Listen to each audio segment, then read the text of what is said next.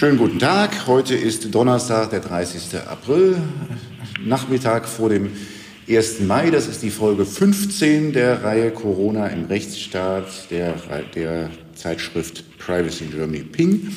Und ähm, nachdem wir uns ja in den ersten Folgen sehr viel mit äh, Vertretern aus der Politik unterhalten haben und einigen Vertretern aus dem Datenschutz, ähm, sind wir jetzt seit der letzten Folge, die wir gestern aufgenommen haben mit Professor Volkmann aus Frankfurt, ähm, dabei einmal die Wissenschaft zu Wort kommen zu lassen oder genauer gesagt Verfassungsrechtler zu Wort kommen zu lassen. Und ich freue mich heute, einen besonders renommierten, bekannten äh, Berliner äh, äh Staats- und Verwaltungsrechtler am äh, Telefon zu haben. Schönen guten Tag, Herr Battis.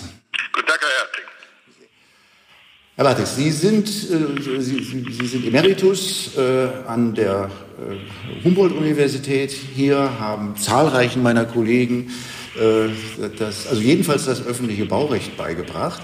Ja. Na wissen Sie, wenn Sie über 40 Jahre Vorlesungen gemacht haben, dann treffen Sie immer überall Leute, die schon mal irgendwelchen Unsinn von mir gehört haben. Ja, nicht? Also Sie hatten, Ihr Gebiet ist Staatsverwaltungsrecht, Verwaltungswissenschaften auch. Ähm, und ähm, ja, Sie haben ja fraglos die aktuellen Entwicklungen auch sehr intensiv verfolgt. Haben Sie sich mal vorstellen können, dass wir mal mit solchen Einschränkungen leben würden? Nein, das äh, hat sich wahrscheinlich äh, in unserer Generation äh, niemand vorstellen können. Wenn man aber mal ein bisschen historisch äh, zurückblickt, äh, also Katastrophen und Seuchen hat es immer schon gegeben.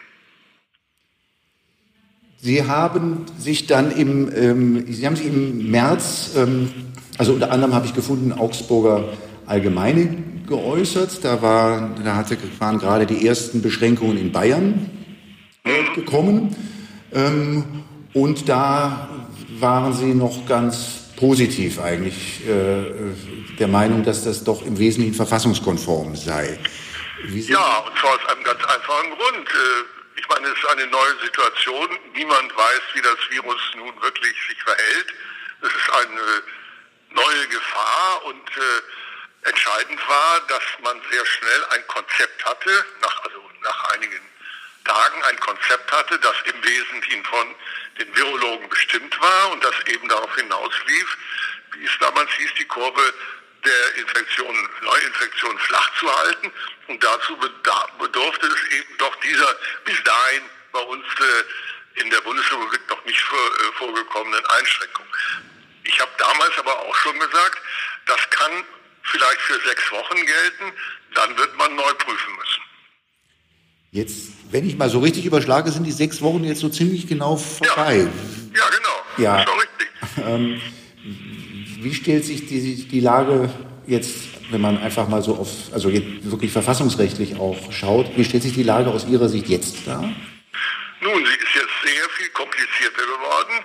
Äh, ganz einfach, weil das äh, ursprüngliche Konzept äh, dieses Shutdown und dann sehen wir weiter, das ist ja nicht mehr, wird, wird ja nicht mehr in dieser Härte durchgehalten, kann auch gar nicht mehr durchgehalten werden, weil die Folgen davon ja wären dann, wenn man das noch auf längere Zeit machte, wären, dass wir dann zwar äh, vielleicht äh, weniger Corona-Tote hätten, aber dafür umso mehr andere schwerwiegende, insbesondere Versorgungsfragen. Also jetzt nicht mit Autos, sondern mit Lebensmitteln.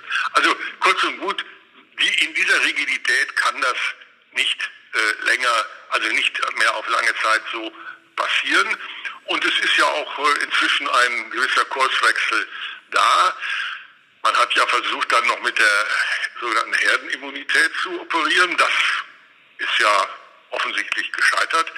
Äh, und jetzt geht es um einen Versuch mit Lockerungen zu einem erträglichen, zu einem Ausgleich zwischen den Interessen derjenigen, die dort äh, zu Hause bleiben müssen, derjenigen, die nicht an ihrer Arbeit können, derjenigen, die ihre Unternehmen nicht mehr fortführen können.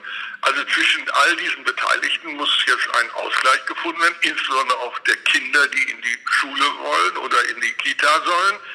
Und äh, da und auch der Frauen, die mit ihren äh, Männern und äh, Gefährten äh, ja, zwangsweise äh, zusammenbleiben müssen, auch wenn sie das manche auch wahrscheinlich gar nicht mehr wollen. Also kurz und gut, es muss eine, eine differenzierte Strategie entwickelt werden.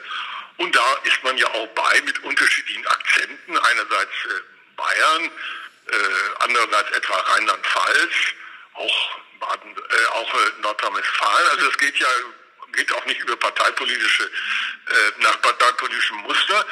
Und dann, wenn ich das noch sagen darf, der entscheidende Punkt ist, es gibt ja jetzt zunehmend auch Klagen, also äh, vor Gericht.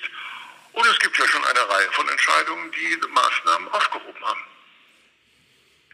Ähm, bevor wir zurück zur Judikative kommen, ähm, vielleicht mal ganz kurz zum Verhältnis Legislative und Exekutive. Also es ist ja jetzt viel die Rede davon, es sei, sei die Stunde der Exekutive.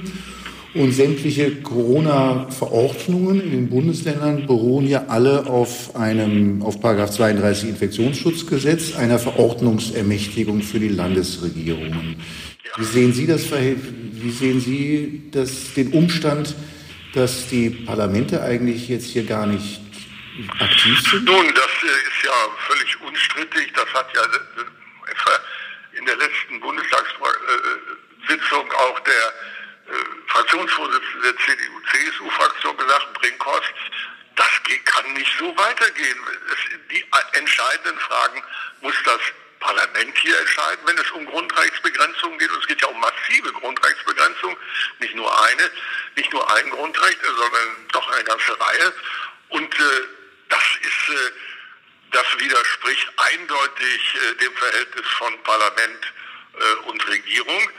Und äh, das kann auch so nicht weitergehen, zumal, das kommt ja noch hinzu, diese Eingriffsermächtigung und die Übertragung der Kompetenzen auf äh, gestützt auf das Emissions, äh, Entschuldigung, auf das Infektionsschutzgesetz, äh, ja nun in, in, von großer Unbestimmtheit ist. Und sagen wir mal, wenn wir das Ganze hinter uns haben, wird das auch sicherlich äh, nachjustiert werden müssen. Das heißt, die Eingriffe müssen einfach viel konkreter äh, bestimmt werden nach ihren Voraussetzungen und ihren Folgen.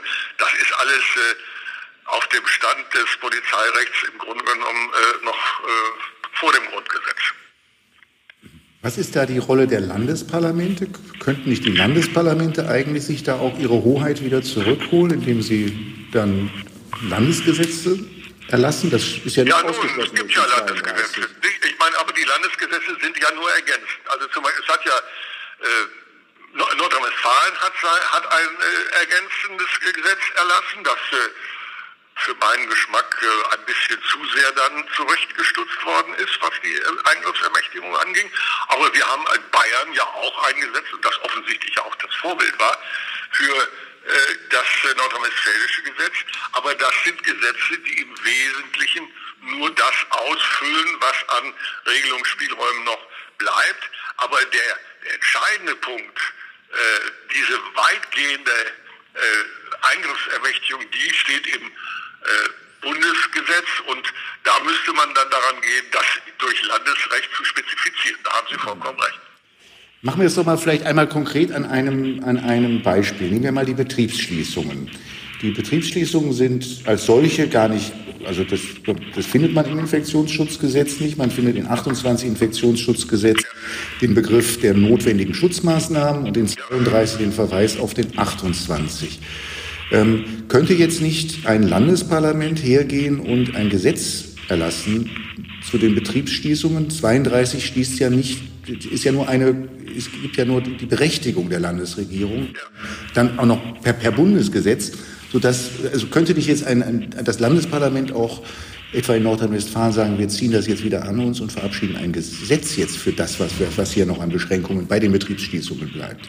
Ich bin dezidiert der Meinung, dass das nicht nur möglich ist, sondern dass das auch für die Zukunft notwendig ist. Das muss konkretisiert werden. Äh, in dieser Pauschalität äh, äh öffnet das ja nun wirklich geradezu der Willkür Tür und Tor. Haben Sie eine Einschätzung, wie das mal, was ist so Ihre Prognose, wie das mal vom Bundesverfassungsgericht eines Tages in der Hauptsache aussehen wird? Die Beschränkungen hier auf dem Verordnungsweg? In, dieser Frage, da würde ich würde ich sagen, das Bundesverfassungsgericht wird das äh, zurzeit mit Sicherheit nicht in Frage stellen, äh, weil einfach hier doch noch äh, die Folgen ganz unkalkulierbar wären. Äh, es geht um ein doch einigermaßen geordnetes Zusammenleben, gerade wenn man äh, wenn man jetzt äh, Lockerungsübungen macht und äh, mehr äh, Freiheiten äh, wieder. Aber ich bin, ich vermute, das Bundesverfassungsgericht wird, äh, wenn es dazu einer solchen Verfahren käme, äh, wird dem Gesetzgeber den Auftrag geben, hier nachzuarbeiten und das Ganze rechtsstaatlich zu verfeinern. Es ist ja in den letzten Tagen äh, viel die Rede gewesen von einem Interview, das der Bundestagspräsident äh, gegeben hat, Schäuble, äh, dem Tagesspiegel, und in dem äh, Schäuble äh, es zum Thema gemacht hat, äh, was denn eigentlich ähm, oder in welchen Rang den, der Schutz des Lebens hat, von dem ja sehr viel die Rede ist äh, zurzeit. Und äh, da hat er gesagt, also ähm, wenn ich höre, alles andere habe vor dem Schutz von Leben zurückzutreten, dann muss ich sagen, das ist in dieser Absolutheit nicht richtig.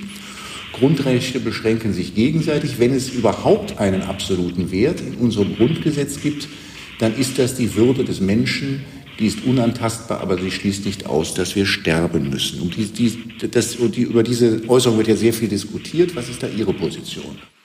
Nun, ich habe das Interview gelesen und habe meiner Frau spontan gesagt, er hat recht. Wieder mal ist Schäuble derjenige, der äh, darauf hinweist äh, und aus der allgemeinen Hysterie, die es äh, ja doch auch gibt, äh, positiv heraussticht. Natürlich kann man das Ganze missverstehen und es ist ja auch dann interpretiert worden als jetzt politisch als Kritik an der Position der Bundeskanzlerin. Er hat ja noch gestern in der Zeit noch einmal darauf hingewiesen, dass er äh, das durchaus nicht beabsichtigt hat und solche politischen Wollten, da müssen wir nicht drauf eingehen, aber in der Sache ist es, äh, also ich, ich will es mal andersherum sagen, es gibt eine andere Meldung von, vom heutigen Tage, da hat äh, Herr Kretschmann äh, von äh, den Grünen, den ich persönlich, der ja persönlich sehr hohes Ansehen äh, genießt, der soll gesagt haben, der Lebensschutz ist äh, vorrangig und Artikel 11, also Freizügigkeit, Grundrecht, lässt ja solchen äh, zur, zur solchen Bekämpfung die äh, Grundrechtseinschränkungen zu. Ja, das ist einfach Unsinn. Nicht? Ich meine, 11 bezieht sich, äh, ist die Freizügigkeit. Das, äh, da ist auch von Schutz der Jugend vor Verwahrlosung. Auch das kann, kann 11 eingeschränkt werden. Also es, es ist doch merkwürdig, wer jetzt alles am Grundgesetz äh, herum interpretiert. Und da kann ich nur sagen, Herr Schäuble kommt aus der Hesse-Schule aus äh, Freiburg. Er ist ein exzellenter Jurist und ein äh, äh, kluger Politiker, beides zusammen. Und äh, wo er recht hat, hat er recht. Man muss, man kann ihn natürlich bewusst missverstehen. Und, und dann kommt dabei raus diese sehr grobe Formulierung von Herrn Palmer, von äh, äh, Tübingen, Oberbürgermeister, der dann sagt, na ja, alle sterben müssen wir alle, also nehmen wir nur äh, die, die uns gerade zu Pass kommen. Das kann es natürlich nicht sein, sondern hier müssen ganz komplexe und äh, sicherlich in mancher Notlage auch nur schwer nachvollziehbare Abwägungen stattfinden. Aber eins muss man natürlich sagen, denken Sie an das Urteil des Bundesverfassungsgerichts zum äh, Flugzeug-Luftsicherheitsgesetz, äh, also darf eine Flugzeug abgeschossen werden, das 160 äh, Passagiere hat, um, um 80.000 äh, Zuschauer in einem Fußballstadion zu retten, auf das es zufliegt. Da hat das Bundesverfassungsgericht, das geht nicht. Leben kann, und das ist ja, kommt ja schon in der griechischen Philosophie vor Sokratikern schon vor, also weit vor Christi Geburt, Leben kann nach der Verfassung nicht gegen Leben aufgerechnet werden. Und da gibt es natürlich ein gewisses Problem. Die Virologen, die reden ja immer, zu Recht, von Evidenz oder auch Mediziner von evidenzbasierten äh, Erkenntnissen. Ja, evidenzbasiert, das ist aber äh, Quantität und nicht Qualität. Und wir Juristen reden von der Qualität von Menschenleben und es kann eben, es ist Ärzte und der, auch der Sokrat, der hippokratische Eid. Ärzte müssen jedes Leben retten, aber es gibt natürlich die Situation, dass das nicht geht, dass nicht beide, drei oder vier auf einmal gerettet werden können. Und dann haben wir ein, ein Abwägungsproblem, ja.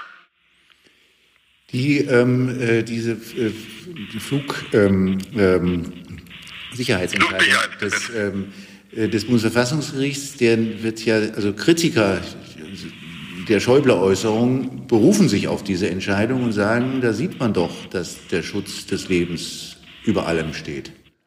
Was haben Nein, es geht ja nicht um über allem, es geht dort um Schutz von Menschenleben, dass nicht 100 geopfert werden dürfen oder 160 geopfert werden, um 70 oder 80.000 zu retten. Also jedes Menschenleben ist gleich. Es geht um Leben und Leben. Das ist ja ganz was anderes. Es geht hier um, äh, das ist wie gesagt das vorsokratische Philosophie, das mit dem berühmten Brett im Wasser und nur einer kann gerettet werden. Darf der andere? Nein, darf man nicht. Aber äh, wenn man, äh, weil Leben gleichrangig ist. Also die, die Kritiker von Schäuble, ich sag's mal ganz arrogant und professoral, haben das Problem nicht begriffen.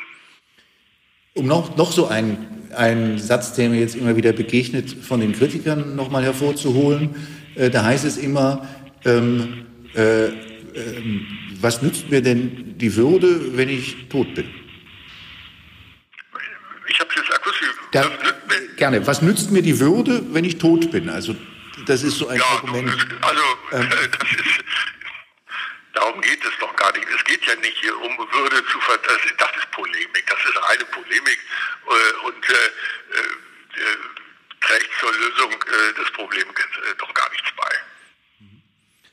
Ähm, vielleicht noch mal noch ein kurzer Satz, noch mal kurz überlegen, noch mal zu dem Flugsicherheitsurteil. Geht es da nicht auch eigentlich um Würde, weil, weil es darum geht, dass es nicht mit der Menschenwürde vereinbar ist, Leben zu opfern, um ja, andere. Nein, aber das um, natürlich nach der Grundrechtssystematik können Sie letztlich mehr oder weniger alle Grundrechte äh, auch, oder die meisten zumindest äh, auch äh, als Unterfälle von Artikel 1 äh, darstellen. Das sehen Sie auch daran, dass äh, das Grundrecht, äh, dass der Artikel 79, die sogenannte Ewigkeitsgarantie, ja auch nur schützt, Artikel 1 und 20. Und, und nicht immer, wie, die, wie es eigentlich immer zu lesen ist, 1 bis 20. Die anderen Grundrechte können alle mehr oder weniger geändert werden. Äh, das, äh, das ist ja, ist ja auch ein Ergebnis der Asyldebatte. Das will man übersehen, heißt immer, das Grundrecht, das darf nicht verändert werden. Nein, nach dem Grundgesetz darf das. Und was Schäuble gemeint hat im Kern, ist doch eine ganz einfache Sache. Wenn wir alle Autos, allen Autos vorschreiben, dass sie nicht schneller als 10 Stundenkilometer fahren, dann können wir sicher sein, dass die Zahl der Toten, der Verkehrstoten wahrscheinlich gegen äh, unter 100 sinkt, weil da kann eigentlich nicht viel passieren. Wir können aber auch ziemlich sicher sein, dass wenn wir das jetzt einführen würden, äh, mehr Menschen Hunger sterben würden in Deutschland. Sodass wir immer wieder zu den Abwägungen auch zurück. Ja, aber das ist genau das, das ist das, ich meine, Schäuble hat das nicht ausdrücklich gesagt, aber genau das ist das, was er im Kopf hat. Das Beispiel. Sprechen wir mal jetzt über die doch, doch ja spürbaren Freiheitsbeschränkungen, die wir in vielen, vielen Bereichen haben. Man kann die Grundrechte ja gar nicht alle aufzählen, die eingeschränkt sind. Ähm, äh, zurzeit hat es Sie überrascht, dass das so jedenfalls bis vor kurzem wenig Kritik gegeben hat, wenn man zum Beispiel mal sich in den, auch in die, die Reihen der Oppo politischen Opposition da mal umschaut. Hat, das, hat Sie das überrascht? Also was die Opposition angeht, hat mich das natürlich nicht überrascht. In der Not wir haben eine Notsituation, keinen Notstand, aber eine Notsituation. Die Menschen haben Angst und dann schaden sie sich nun mal äh, um die Führung. Und äh, wer da anfängt, dann äh, diese in dieser unüberschaubaren ersten Situation gleich mit Kritik zu kommen, der wird, äh, ja, der verliert nicht. Der, der stellt sich, der wird als unsolidarisch dargestellt. Nur, das war im, am Anfang so. Inzwischen haben wir ja doch, ein, mal abgesehen von einigen äh, auch Großphilosophen, nicht wahr, die das Ende des, äh, der freiheitlichen Demokratie schon äh, hergestellt sehen. Das ist ja doch alles maßlos übertrieben. Äh, aber jetzt haben wir, und da stehe ich auch voll hinter und ich unterstütze das auch, wir haben jetzt differenziertere äh, Lockerungsfolgen und dann muss besser begründet werden. Und wir erleben doch jetzt fast jeden Tag seit einer Woche ein Urteil bis hin eben zum äh, gestern saarländische Verfassungsgericht, äh, VGH München, also Verwaltungsgerichtshof München, äh, aber auch äh, VGH Kassel. Äh, wir erleben doch im Moment eine schon mehrere Urteile, in denen die Gerichte sagen, okay, ihr, ihr habt die Kompetenz, solche Grundrechtseinschränkungen zu machen, aber das muss dann durchdacht und richtig abgewogen sein und es muss in sich schlüssig sein und es darf nicht äh, zu solchen ähm, Diskriminierungen führen. Ich meine, wenn die Kanzlerin äh, das äh, als Physikerin äh, kritisiert, äh, würde ich jetzt mal zu ihren Gunsten sagen, als Physikerin, dann kann ich das verstehen. Aber ähm, als Verfassungsrechtler kann man nur sagen, das ist genau richtig, was die Gerichte machen. Äh, das ist ihre Aufgabe. Sie müssen dafür sorgen, dass die Grundrechte, die in einer in einem Umfang eingeschränkt worden sind oder beschränkt worden sind, äh, wie wir das bisher noch nicht erlebt haben. Und äh, das ist dann die Aufgabe der Gerichte hier, äh, dafür zu sorgen, dass die Grundrechte wieder äh, in ihr Recht kommen. Und das beste Beispiel ist doch die Entscheidung des Bundesverfassungsgerichts äh, zum äh, Demonstrationsverbot.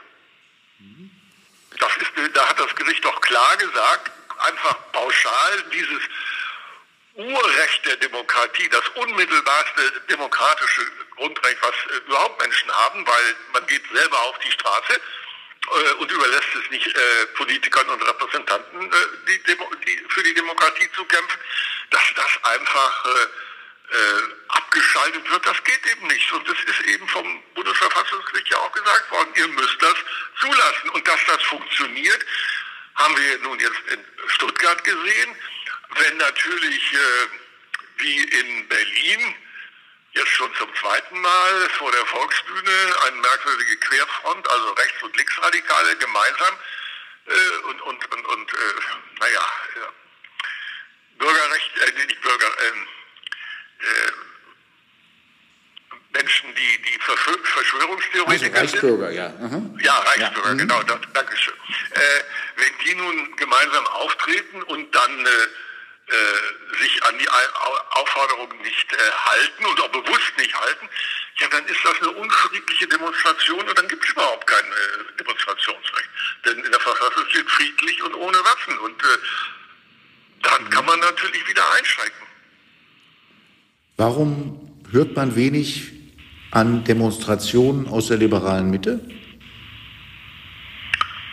Ach, das kann ich jetzt, würde ich gar nicht so. Äh, wahrscheinlich ist das einfach noch der, der Schock.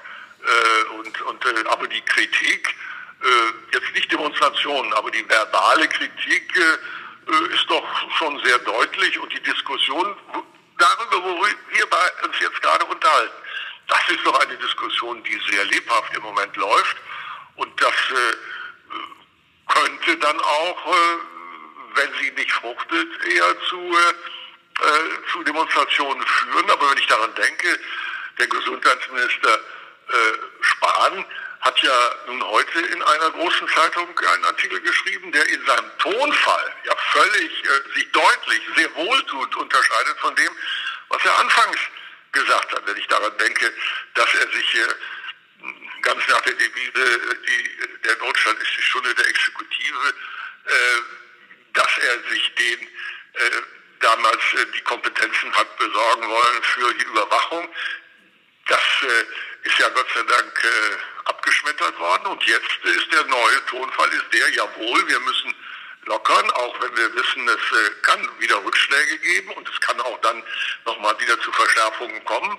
Aber wichtig ist, und das finde ich ist auch ein Fortschritt, wenn das jetzt auch von der Regierung kommt, im Mittelpunkt und am wichtigsten ist jetzt zivilgesellschaftliches zusammenwirken, dass wir als Bürgerinnen und Bürger sehen, es liegt vor allen Dingen in unserer Hand, in unserer Hand, dass wir Abstand wahren und dass wir äh, uns neue äh, zivile äh, gesellschaftliche Konventionen angewöhnen. Also die, der, der berühmte Satz von äh, de Maizière äh, als Innenminister, äh, der ja gesagt hat, äh, für die Grundsätze zur Leitkultur in Deutschland, als erstes, wir geben uns einander die Hand. Ja, das gilt nicht mehr. Fürs mhm. Erste nicht mehr. Und wenn ich daran denke, die äh, zum Teil ja doch auch bizarren Diskussionen um Kopftuch und Verschleierung, ja, inzwischen ist es äh, in Zeiten der neuen Normalität, äh, laufen wir alle äh, mehr oder weniger verschleiert durch die Gegend. Nochmal kurz zurück äh, äh, zum Thema ähm, Sichtweise auf Schutz des Lebens. Sie haben vorhin etwas gesagt, was, ähm, äh, was ich besonders spannend fand. Sie haben vorhin darauf hingewiesen, auf die unterschiedliche Sichtweise ähm, die Mediziner und Juristen haben, wenn es um den ja. Schutz des Lebens äh, äh, geht. Wie sehen Sie denn eigentlich so, wenn Sie mal auf die letzten sechs Wochen schauen, das Verhältnis Virologen, Epidemiologen und Politik? Nun, äh, im ersten Zugriff, muss ich sagen, war das sehr gut, weil die Virologen und Epidemiologen hatten ein Konzept und haben immer betont, wir arbeiten auf ganz unsicherer Datenlage. Wir wissen eigentlich so gut wie nichts, aber was wir wissen, rechtfertigt, dass wir jetzt erstmal diesen Shutdown machen, Lockdown machen. Das hat funktioniert und äh, das sehe ich äh, sehr positiv. Äh, aber ich meine, es gibt auch äh, Menschen, die sagen, wir müssen alles das machen, was äh, aus äh, virologischer Sicht optimal ist. Dann kann ich nur sagen, ich habe es vorhin schon angedeutet, dann werden wir am Ende des Jahres mehr Hungertote haben und, und Gewaltopfer äh, als äh, wahrscheinlich äh, Corona-Tote. Aber also jetzt die, muss die Politik im, die, die Grundrechtsauslegung und die Konkretisierung von Grundrechten voranbringen. Und das dazu können die Virologen auch natürlich einen Beitrag leisten, aber nicht abschließend, sondern die Entscheidung liegt, wir, haben, wir reden ja die ganze Zeit darüber, es geht um Abwägung, um komplexe, auch umstrittene äh, Abwägungsprozesse, die, dafür ist die Politik da und nicht die Virologen und vielleicht, weil Sie gesagt haben, äh, Mediziner, ich meine, innerhalb der Medizin gibt es auch ganz viele unterschiedliche Meinungen. Äh, die Pneumologen und die Haut, äh, Hausärzte sehen das doch äh, vieles völlig anders als die Virologen äh, auch, äh, als die das sehen. Und äh, das Sympathische eben an den Virologen, die ja neben so wichtig sind, ist eben, dass sie offen einräumen, dass sie mehrfach ihre Position geändert haben. Und man ist jetzt natürlich kein positives Beispiel, aber das verdeutlicht ist, wenn ich daran denke, das Theater um äh, die Masken nicht? Dann hieß es, ist völlig daneben, ist vollkommen, ist, gefähr, ist gefährlicher, man nimmt eine Maske, als wenn man keine hat, weil man sich dadurch viel schneller durch Schmierinfektionen äh, holt und ähnliches. Und äh, auf einmal wird es jetzt vorgeschrieben. Äh, und warum war es vorher anders? Naja, wenn Sie mich fragen, weil es keine, wie kann man was etwas anordnen? Äh, zu benutzen, wenn der Staat nicht dafür gesorgt hat, dass es da ist. Und da liegt natürlich auch äh, ein staatliches Versagen. Nicht? Da hat die, da hat die Exekutive versagt. Nicht? Und wenn ich daran denke, äh, es gab ja doch diesen, äh, dieses, äh, diese Untersuchung äh, und äh, Enquete-Kommission, die sich beschäftigt hat mit Fragen einer äh, solchen Bekämpfung. Da stand ja dann drin, der Schluss war doch der, äh, ja, das ist aber, muss aber nicht alles jetzt sofort passieren, also vorbereitende Maßnahmen und medizinische Ausrüstung und alles, was dort, was alles nicht passiert ist oder zu wenig passiert ist. Äh, dann war doch der Schluss hieß dann, das passiert ja und ist auch dann von der Politik jetzt so aufgegriffen worden, ach, so eine großsolchen Situation haben wir sowieso nur statistisch alle 100 Jahre. Ja, die spanische Grippe ist gerade 100 Jahre her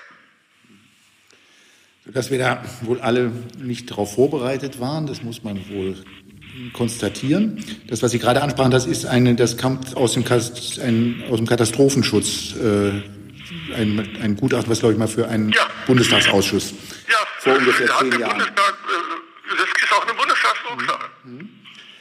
Herr Battes, ich würde gerne noch mit Ihnen weiterreden. Ich habe heute, also eines habe ich, hab ich, eines habe ich heute von, von Ihnen mehr noch gelernt als alles andere, äh, nämlich den Gedanken, dass man vielleicht doch mal äh, beachten sollte, dass Politiker nicht so jetzt Entscheidungen treffen sollten, wie sie Ärzte, wie Ärzte oder jedenfalls Virologen Entscheidungen treffen. Ja, allerdings. Dass, dort, dass, wir da, dass wir da dort äh, unterschiedliche Maßstäbe anlegen und dass wir dass wir Juristen da vielleicht auch besonders gefordert sind, ähm, äh, darauf hinzuweisen, dass äh, die medizinische Sicht auf den Lebensschutz eben nicht eine, nicht die einzig maßgeblich ist, äh, wenn es jetzt darum geht, hier ähm, Entscheidungen zu treffen und die ähm, Rechtmäßigkeit und Verfassungsmäßigkeit von äh, ähm, Maßnahmen hier auch zu beurteilen. Ich darf Ihnen ganz, ganz herzlich danken, ja, und ähm, Ihnen einen angenehmen Feiertag wünschen morgen. Ich danke sehr, es war mir ein Vergnügen. Auf Wiedersehen. Vielen, vielen herzlichen Dank.